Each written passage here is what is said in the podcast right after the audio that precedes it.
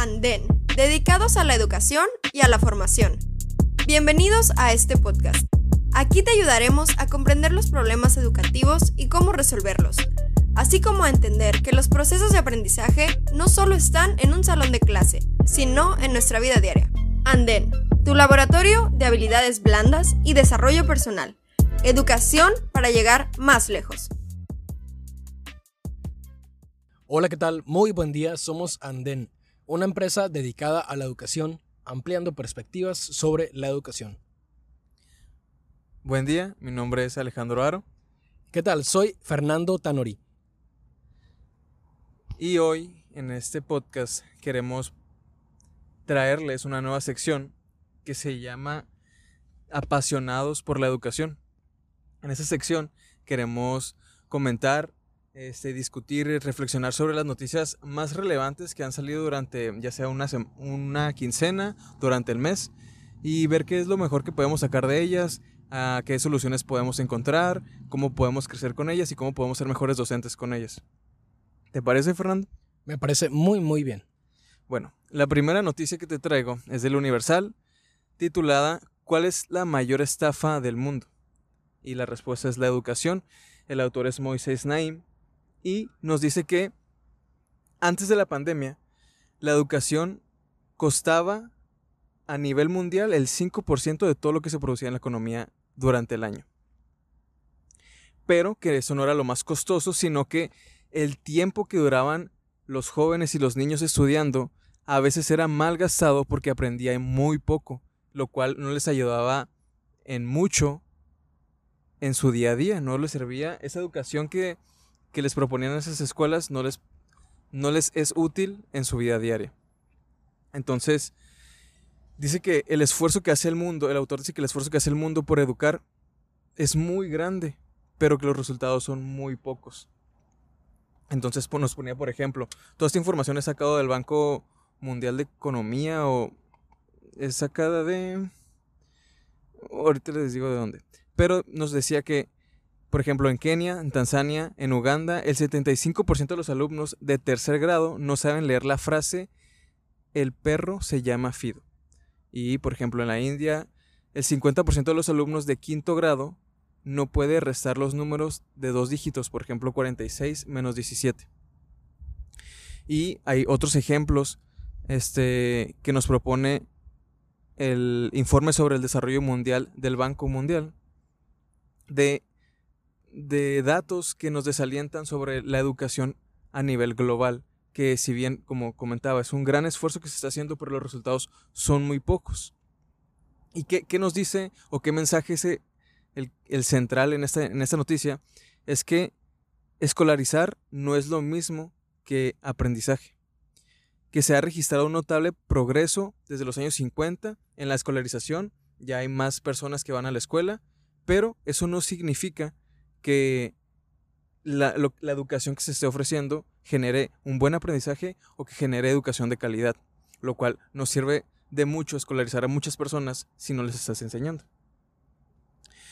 Entonces, considera él o considera el autor que los maestros deben buscar soluciones para mejorar la educación mundial.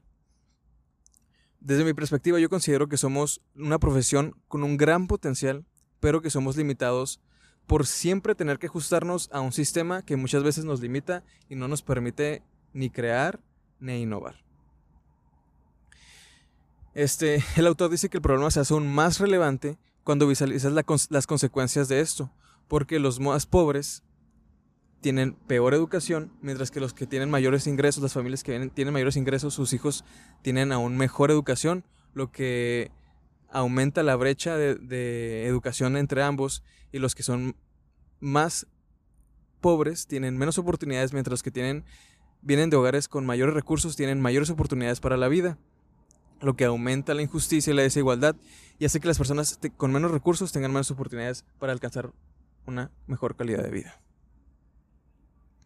Entonces, de acuerdo con, el artículo, eh, las razones por las cuales existe este bajo nivel educativo o bajo aprendizaje es que hay una falta de preparación en los docentes, hay un nivel de ausentismo alto por parte de los docentes, mala nutrición de los alumnos y poco acceso a recursos como libros o cuadernos en esas zonas. Estas soluciones que son, que son propuestas por el autor están en nuestras manos para mejorar la educación y tener educación de mayor calidad. Empezar a educar desde más temprano. Dice el autor que entre más temprano los niños empiecen a aprender a aprender, este, más fácil va a ser para ellos cuando entren a la primaria o a la secundaria adaptarse a los nuevos aprendizajes y a las nuevas tecnologías. Pero eso tiene que ser desde una parte pues más temprano, no anticipándose o yendo a la par con el desarrollo cognitivo de los niños. También dice que usar de manera adecuada la tecnología y no verla como la solución mágica a los problemas de aprendizaje, sino como una herramienta efectiva como muchas otras que ya hay y con las que podemos contar.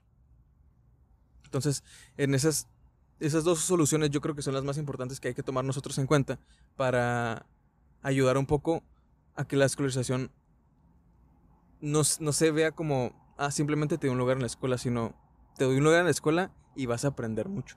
¿Tú qué piensas de esta nota? Creo que desde hace mucho tiempo se viene analizando si realmente ir a la escuela funciona, ¿no? Ir a, ir a la universidad realmente funciona. Muchos se han preguntado. Hay muchísimos que se quejan diciendo que no. Hay, no sé si, bueno, desde hace un par de años se puso muy de moda el emprendedurismo y muchas personas, algunos cuantos eran charlatanes en diferentes redes, decían, deja la escuela, no te sirve de nada, no te va a funcionar de nada una licenciatura porque realmente lo que cuenta es producir y hacer dinero. Pero desde mi punto de vista, sí se necesita la escuela. Desde mi punto de vista, la facultad donde ambos estudiamos, la Facultad de Pedagogía e Innovación Educativa de la Universidad de aquí de Baja California, UABC, eh, tiene muy, muy, muy buen nivel. Incluso yo creo que fácilmente comparable con, con las facultades de CETIS Universidad. Excelente equipamiento, la mayoría de profesores muy bien preparados, la mayoría.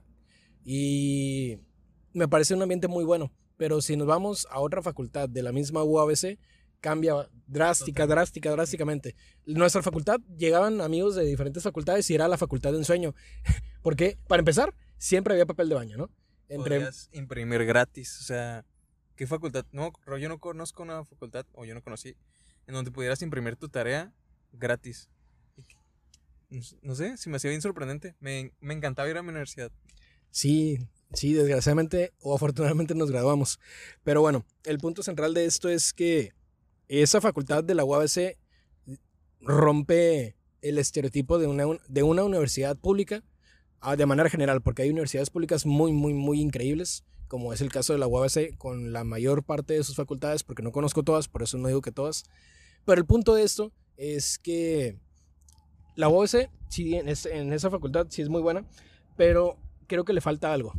Y no es un problema tal cual de la escuela, sino que me parece que es una cuestión social. Pensamos muchas veces, o se llega a pensar por muchas personas, termino la universidad y mi vida está hecha. Termino la ingeniería, termino la carrera de abogado, lo que sea, y voy a ser el abogado y a partir de ahí a ganar millones al año o en mi vida, ¿no? Pero pues viene el choque increíble con la realidad porque sí, definitivamente, por ejemplo, en el caso de la UABC, del TEC o del, del Politécnico, de las universidades más reconocidas de aquí en Mexicali, no se diga CETES Universidad, que también, así como muchísimas otras, pero no quiero ampliar la lista por cuestiones de, de tiempo y de que no es el tema central. Hay alumnos egresados con una excelente formación y excelente calidad, pero asimismo, como de la UABC, digamos, no sé cuántos se graduaron, pero digamos que se graduaron 500 ingenieros, de manera general, ¿no? 500 ingenieros. Y en CETI se, graduaron tal vez 200. Y en el, en el TEC se graduaron unos 400. Y así sucesivamente, a lo mejor en Mexicali, en solo esa temporada, en toda esa generación solamente, se graduaron alrededor de, no sé, ¿qué, qué te gustaría? Unos 1500 ingenieros. Que sí hay mucha demanda laboral aquí en Mexicali por ser frontera y porque hay mucha industria. Pero muchas veces el problema está no en que haya muchos ingenieros, porque eso, al contrario, ¿no? Me parece muy bien que haya muchas personas preparadas. Que es lo, mismo que se comentaba, o sea, hay mucha matrícula, hay muchos escolarizados, pero... Pero la cuestión viene en qué haces tú con esa licenciatura. Es como si hacemos un concurso de personas que puedan desarmar cosas y a todos les das un desarmador, todos van a ser, si hay 10 personas con un desarmador, aparentemente todos son iguales. Y si todos tienen en la mente en ese momento en que con el desarmador va a ser suficiente, pues va a haber 10 personas con las mismas capacidades y con las mismas herramientas. Por lo tanto, podemos decir que no habrá competencia, bueno, que habrá mucha competencia, pero que no habrá muchos que destaquen más allá de eso. Entonces, creo que se necesita desde hace muchos años y hay que comenzarlo, si no lo estamos haciendo, hacerlo ya.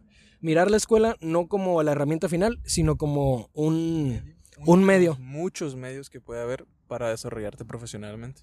Exactamente. Cuando te graduaste, por ejemplo, Alejandro, cuando te graduaste como asesor psicopedagógico, ¿ya te sentías todo un asesor psicopedagógico? No, la verdad es que eran mis últimos semestres y yo decía, ¿cuándo me voy a sentir listo para, para ejercer, no? Pero yo creo que eso es común en, todos los estudiantes que van a, egresar, que no se sienten con el nivel para ejercer, pero es, bueno, yo siempre aprendí que bueno, no no es que haya aprendido, siempre me percaté de que el verdadero aprendizaje se da en el campo. Entonces, eso fue una deficiencia tal vez de, de, mi carrera, que no hay tanto campo en donde, bueno, no se nos invitó a tanto campo donde explorar y desarrollarnos y poner a prueba nuestros conocimientos, ponernos a, a decir, ok, no sé esto, ¿cómo lo voy a aprender? ¿Cómo voy a solucionar este problema que me está presentando en mi trabajo de campo? no se me dio. Yo creo que esa es la, una de las deficiencias tal vez de la, de la universidad. Pero tengo entendido, no sé si tú te enteraste de que están trabajando para que la mayor parte del trabajo o la mayor parte del tiempo que pases como universitario, mm, a lo que yo sé en pedagogía, lo pases en las escuelas. ¿Sabías? No, no sabía. Entonces, ah, bueno, yo estaba por, trabajando con un maestro que estaba investigando qué parte del currículum que veíamos en la universidad se podía ver fuera de la universidad y qué parte se podía ver dentro. Entonces, iban a dividir las clases para lo que puedes aprender en, la universidad y lo que puedes aprender afuera. Entonces, yo creo que eso podría ayudar a, mejorar este, la deficiencia que tiene la, facultad y ya cuando voy a ya cuando vas a graduarte no decir, oye, me falta experiencia en el campo real, ¿no? Sí, entonces, para sintetizar ese primer punto, Uh, sí funciona la escuela, definitivamente, sí funciona. Obviamente siempre habrá cosas que mejorar y hay cosas que actualizar siempre y eso es bueno porque significa que hay progreso científico y social, pero la invitación es a no quedarnos, mm, digamos, conformes al decir soy licenciado en o soy ingeniero en o tengo maestría o doctorado en tal cosa, sino que vayamos lo más, lo más lejos posible, porque se pueden hacer muchísimas cosas, increíble cantidad de cosas que se pueden realizar. Debemos de ir lo más lejos posible con visión e imaginación.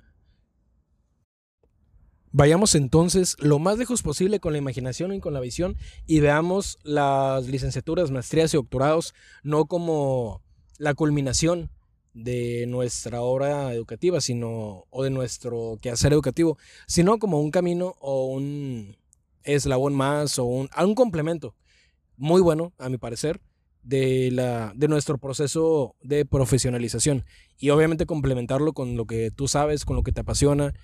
Por ejemplo, hace rato estaba mirando videos en YouTube mientras estaba planchando sobre un muchacho de Guadalajara que le gusta mucho el automovilismo y empezó a dar clases de drift. Bueno, primero aprendió obviamente, ¿no? Perfeccionó su técnica y comenzó a dar cursos, a clases y vender cursos sobre drift. El drift es una disciplina automovilística que consiste en derrapar el carro y hacer una serie de maniobras.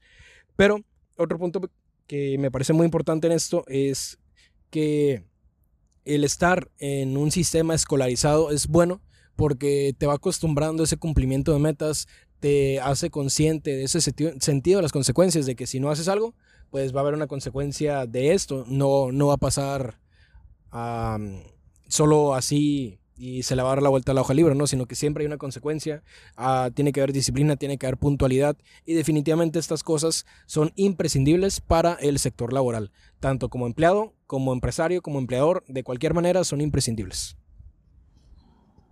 Muy bien, y con eso cerramos la primera noticia. La segunda, que no tiene tanto que ver con educación, pero sí con el desarrollo cognitivo. ¿Sabes qué es Neuralink? No. No te suena para nada. Miré una noticia de un título parecido y estaba el nombre de Elon Musk en el encabezado, pero no recuerdo. Ok, esta noticia viene por parte de BBC News Mundo y creo que es importante comentarla porque sea en un futuro cercano o no, sea mm, pues, se haga realidad o no, en algún punto vamos a enfrentarnos con la situación en la que nuestro cerebro esté conectado a una computadora. Y eso es lo que nos propone Elon Musk con Neuralink, que es como una monedita que va a ir en tu cráneo y, por ejemplo, busca ayudar a curar enfermedades como la Alzheimer y permitir que personas con enfermedades neurológicas como el Parkinson controlen eh, sus movimientos, pero también puedan controlar teléfonos u ordenadores con su mente. Pero la principal función se centra en abrir la puerta a lo que Elon Musk denomina la cognición superhumana, que en pocas palabras busca, conectar el cerebro con una computadora y tú tener la capacidad, no sé, de sumar números muy grandes, de buscar información demasiado rápido, de almacenar información y acceder a ella este, de forma muy rápida, ¿no? Incluso reproducir música en tu cerebro. Y pues suena muy interesante.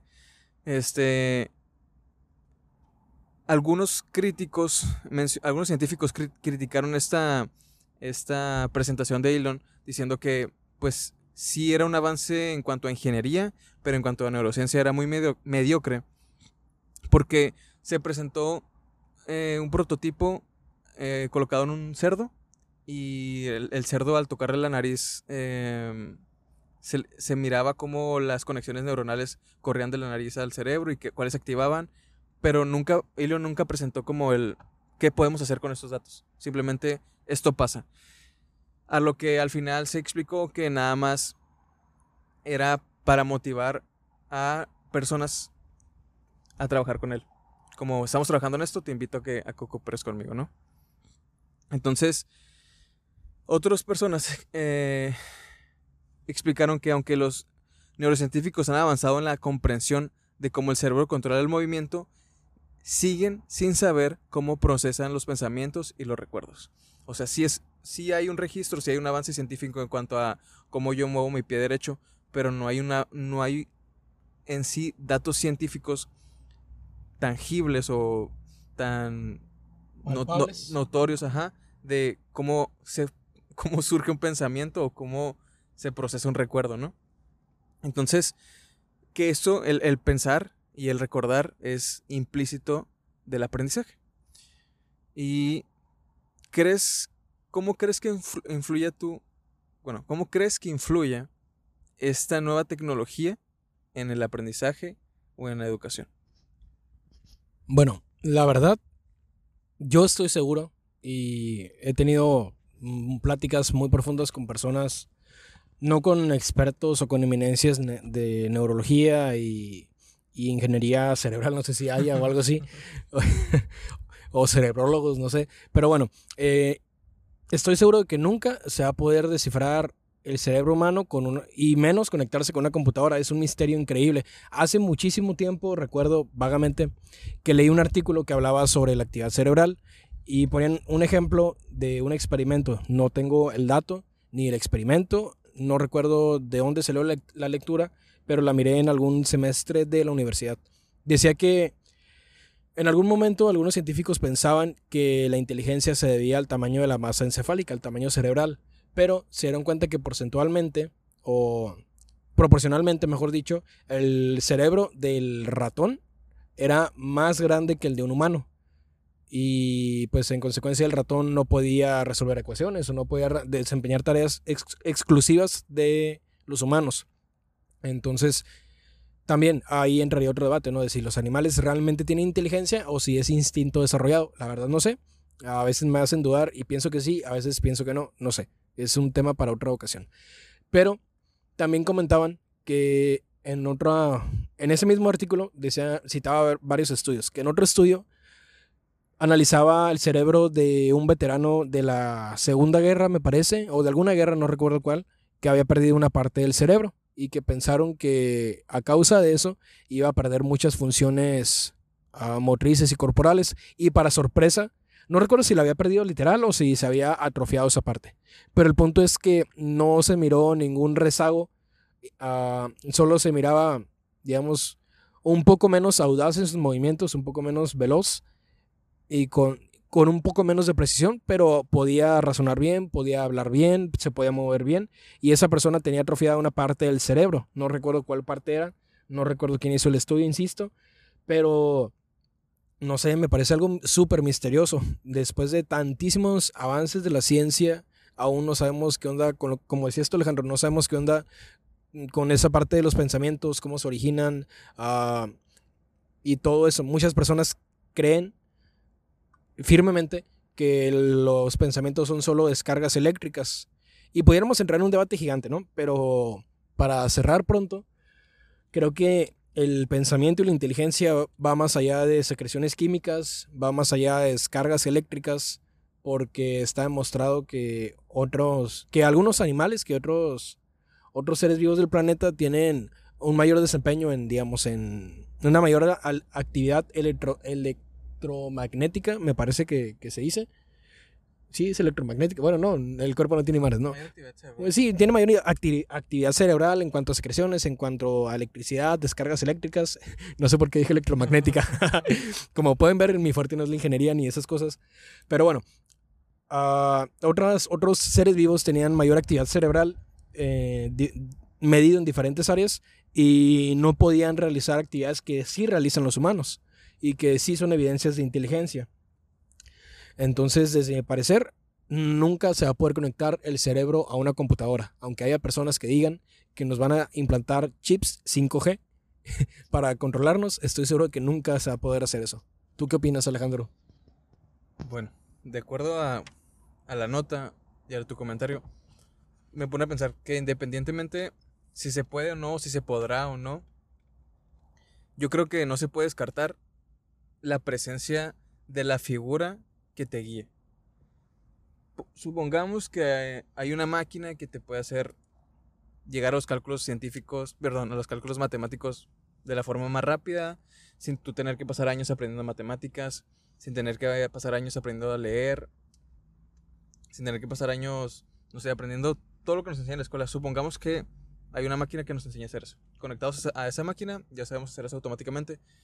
Pero yo creo que no, nadie te puede, no dudo de que una máquina te pueda inspirar a, a ser una mejor persona. Dudo que una máquina te pueda inspirar a o apasionarte por, oh, yo quiero ser como ese maestro, yo quiero ser como ese ingeniero, yo quiero ser como ese abogado. Es, dudo que una máquina te pueda enseñar valores, enseñar justicia, enseñar amor, enseñar amistad, cooperación, creatividad. Lo dudo. Entonces, todas esas, actividades o todas esas funciones vienen de parte del docente. El docente este, es el que nos guía para desarrollar esas habilidades que, como repito, dudo que una máquina nos pueda enseñar. Entonces yo creo que la figura del docente siempre va a ser presente, tanto para explicar cómo, cómo sumar, hasta explicar cómo cooperar con tus compañeros para cumplir un objetivo. Entonces, por ese lado creo que es importante saber cómo trabajar con la tecnología, adaptarnos a los nuevos avances que queramos o no van a llegar a nuestras vidas y no, no siempre tener presente la figura del docente como una figura importante para el desarrollo humano, para el desarrollo cívico, para el desarrollo del país. Entonces, creo que yo creo que por eso podríamos concluir esa nota. ¿Tú qué opinas? Sí, los humanos, los humanos nunca podrán ser superados por una máquina, pero los humanos sí se pueden convertir en una máquina al perder su condición de humanismo. Así es. Entonces creo que es importante siempre tener este, presente nuestra cualidad de humanos y trabajarla, desarrollarla y mejorarla. Entonces con eso concluimos esa, ese artículo. El siguiente viene de Forbes y se titula Tendencias que definirán el futuro de la educación. Está hecho por Eduardo Navarrete. Ese artículo se me hizo un poquito complejo, pero lo que puede sacar más importante es que nos inicia con una pregunta que se me hizo muy interesante y es, y te lo voy a hacer a ti, ¿qué porcentaje de tu educación formal recuerdas y utilizas? para empezar, no, no puedo contestar porque para eso necesitaré recordar o sea, ser consciente del 100% de toda mi educación, ¿no? Y la verdad, no, no, sé ni, no me acuerdo ni de todas las cosas que, que vimos en, en, la universidad, para empezar, ¿no? Que fue lo más fresco que... Es más, no me acuerdo ni de todo lo que hicimos en séptimo, en octavo semestre, que fue lo que más debería tener fresco. No, mucho menos de la secundaria, prepa y menos primaria, así que la verdad no tengo idea, no sé, tal vez un 20, 30% probablemente. Yo también recuerdo muy poco y es muy probable que la mayoría de todas las personas también recuerden muy poco y pues te pones. Eso, esa pregunta cuando estaba en la secundaria, en la preparatoria, decía, ¿por qué tengo que aprender cosas de química? ¿Por qué tengo que aprender cosas de física? Yo trataba de ser optimista y decía, en un futuro la voy a ocupar. Pero independientemente si la ocupara hoy mismo, no me acuerdo. Entonces, creo que no tiene mucho sentido enfocarnos tanto en ese tipo de educación, ese tipo de aprendizajes, porque al final de cuentas no funcionan tal cual en la vida diaria. Tal vez si quieres ser químico, excelente, qué bueno que te acuerdas, o que si quieres ser físico, pues lo vas a ocupar, ¿no? Y lo tienes que recordar y, muy probablemente te apasionaba tanto verlo en la, escuela que, que, lo aprendías, pero porque era algo que te gustaba mucho, pero para las personas que, que no les gusta tanto, muy probablemente no lo recuerden.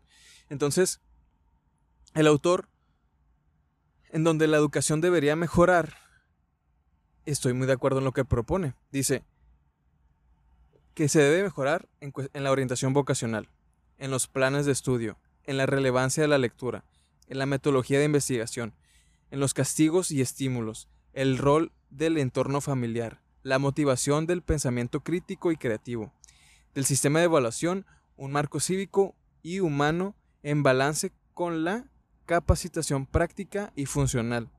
Todo esto tiene que adecuarse pedagógicamente a la realidad que estamos viviendo y al contexto. Y propone tres, bloques claros de tendencias que orientan la ruta del campo educativo en los próximos lustros. El primero son microescuelas. Menciona que. Microescuelas creativas, perdón. Menciona que el, la pandemia nos hizo darnos cuenta de que a veces es necesario juntarnos en pequeños grupos para aprender. Y lo maneja como un concepto, un espacio personalizado en donde en torno al aprendizaje y para ello el concepto de aulas se invertirá y que la parte teórica de las clases tendrán, fuera lugar, tendrán lugar fuera del salón, mientras que el componente práctico será de forma presencial. Ese es, ese es el primer punto, la tendencia que él considera que va a pasar en los próximos años. El segundo es la personalización y metodología. Menciona que el aprendizaje va a ser como un videojuego en el que vas a aprender a tu propio ritmo, que la educación va a ser lúdica y que las habilidades colaborativas y basadas en el y las actividades van a ser colaborativas y basadas en el desempeño para alcanzar metas. Más o menos como un videojuego, ¿no? Y yo considero que también para allá va la educación porque es, se me hace una actividad muy atractiva tanto para divertirte como para aprender. Entonces yo considero que por allá va. Y tecnologías emergentes y aprendizajes, aprendizaje virtual. Dice que es una tendencia que se va a dar pero que hay que tener cuidado porque si una sola élite cuenta con accesos a estos instrumentos y se, abre una, se va a abrir una nueva brecha en la educación y hablaremos y habremos cerrado una segunda vez. O sea, si de por sí ahorita ya hay una brecha en cuestión de educación entre los pobres y los ricos, se va a aumentar cuanto más tecnología haya en las escuelas y menos acceso tengan las otras las personas con menos recursos. Entonces, propone que haya modelos híbridos de aprendizaje en los que no solo se usen recursos este, tecnológicos, sino también presenciales y que se les dé ambos al mismo peso. ¿Tú cuál, qué es lo que más te hace relevante o lo que más consideras próximo o que es más notable? Próximo me parece que la, las, las microescuelas creativas, porque esta nueva normalidad nos ha hecho conscientes o nos ha recordado que el aprendizaje por en grandes salones, como lo es por lo menos en, bueno, me parece que en todo el país es igual, ¿no?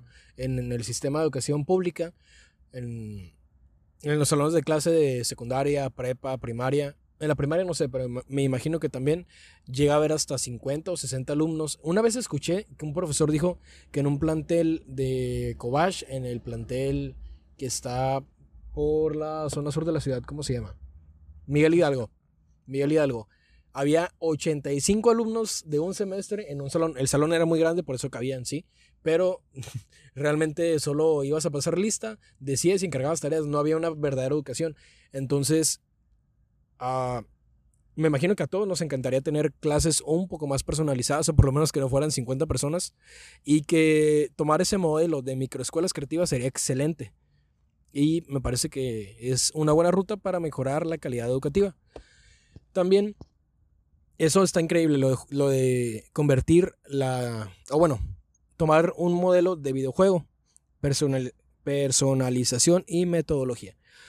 Recuerdo que en la universidad había momentos en que grupitos de alumnos incluso algunos docentes tomaba la tendencia de que no, es que la escuela no debe ser rígida, no debe tener tareas, no debe tener una disciplina casi nula, porque así los alumnos van a adecuarse a las, a las clases y van a hacer las cosas por gusto y no había cumplimiento de metas y estaba súper ligero y la verdad sí era un poco relajante, pero, pero después una buena parte nos dimos cuenta que eso no servía, porque te, te hacía una, hacía que formaras el hábito de acostumbrarte a no cumplir, de acostumbrarte a no hacer, de acostumbrarte a no lograr, cuando la misma pirámide de Maslow ah, tiene esa parte de la realización.